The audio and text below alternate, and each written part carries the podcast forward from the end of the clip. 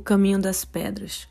O Caminho das Pedras, frase popularmente conhecida por se tratar de uma expressão que descreve um caminho já percorrido, que já foi a jornada de inúmeras pessoas. Muitos já passaram pelo mesmo caminho que percorremos hoje, porém não nos deixaram nem mesmo os rastros de sua existência. Já outros, além de deixarem suas pegadas, também decidiram deixar suas histórias, seus aprendizados como herança para a nossa geração e para gerações vindouras.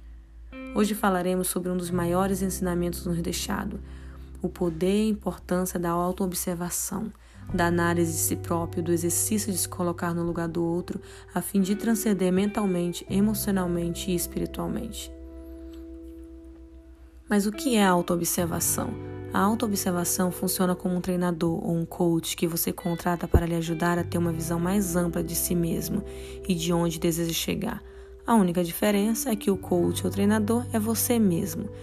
Você passa a transitar entre dois mundos, já que assume o papel de treinador e a de jogador ao mesmo tempo. Consegue se observar das mais diversas perspectivas e se permite transitar em níveis de consciências mais avançados. Exercícios de autoobservação.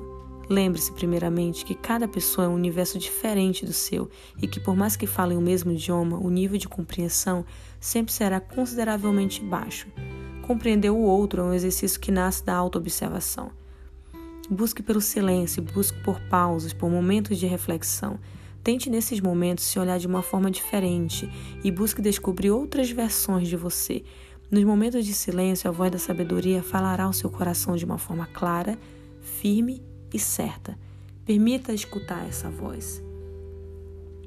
Depois de algum desapontamento, conflito ou estresse, busque ver o outro lado, por mais errado que lhe pareça ser. Saia do seu papel de vítima e busque em você comportamentos que precisam ser revistos. Passe a escutar mais o que os outros falam ao seu respeito, mas não saia acreditando em tudo que dizem por aí.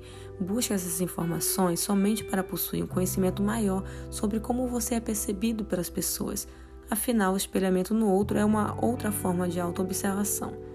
Não aceite mais nenhum tipo de desculpa de si mesmo, seja lá qual for, para julgar o outro. Sempre se pergunte o que eu poderia fazer diferente para mudar essa forma de observar o outro. Não estou de forma alguma isentando o outro das suas culpas, mas no momento que você pratica a autoobservação, o foco deve estar sempre em você, primeiramente nas suas atitudes, nas suas reações e não no outro. É importante lembrar que essa é uma das fases mais difíceis, pois para passar por ela é necessário ter um ego equilibrado, um ego que foi observado e foi posicionado em sua posição original. Aprenda a sair de uma discussão quando sentir que precisa de mais tempo para analisar a situação. Não busque ter a última palavra. Trabalhe o ego de forma consciente, observando o seu próprio comportamento de uma forma crítica, tentando sempre encontrar desequilíbrios que precisam ser balanceados. Depois de algum tempo de prática, quando situações desafiadoras surgirem, você perceberá que seu desejo por revidar e ferir o outro diminuirá gradualmente e não sentir essa necessidade se tornará algo automático e natural.